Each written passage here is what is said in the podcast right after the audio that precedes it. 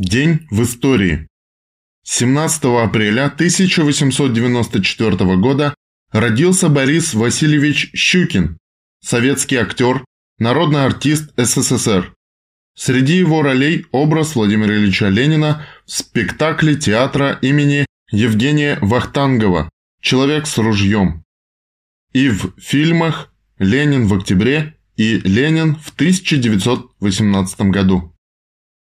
17 апреля 1912 года в России произошло трагическое событие – Ленский расстрел, расправа царских войск над рабочими ленских приисков.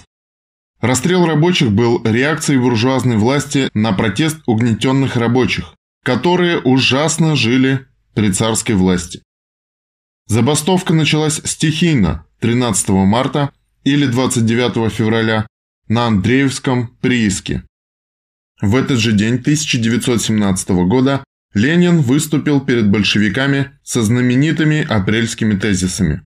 16 апреля 1917 года десятки тысяч рабочих, солдат и матросов собрались на площади Финляндского вокзала столицы для речи Владимира Ильича Ленина. То была волнующая встреча революционного Питера с вождем русской революции. Приветствуя с броневика встречающих, Ленин провозгласил «Да здравствует социалистическая революция!».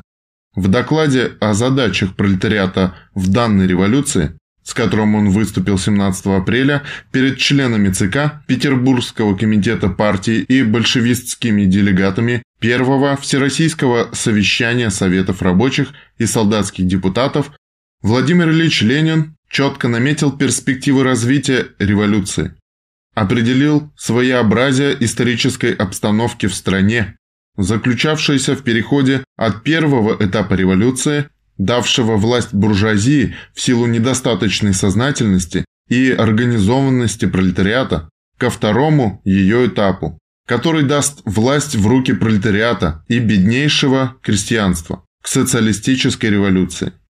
Это были знаменитые апрельские тезисы, Ленин не только наметил новый стратегический план, но и указал единственно правильные пути его осуществления в тех конкретных условиях, сложившихся в России. Никакой поддержки правительству, вся власть советам. Эти лозунги Ленин предложил положить в основу тактики партии. Но это не означало призыва к немедленному вооруженному восстанию против буржуазного временного правительства. Пока в стране существовало двоевластие, пока Временное правительство не применяло насилие к массам, а Советы в силу соглашательской политики мелкобуржуазных партий поддерживали это правительство.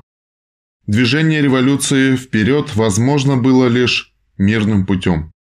Ленин ставил перед большевиками задачу максимального использования всех средств для обличения антинародного характера политики Временного правительства, соглашательства меньшевиков и эсеров, для разъяснения добросовестно заблуждающимся оборонцам, что война и при Временном правительстве остается войной захватнической.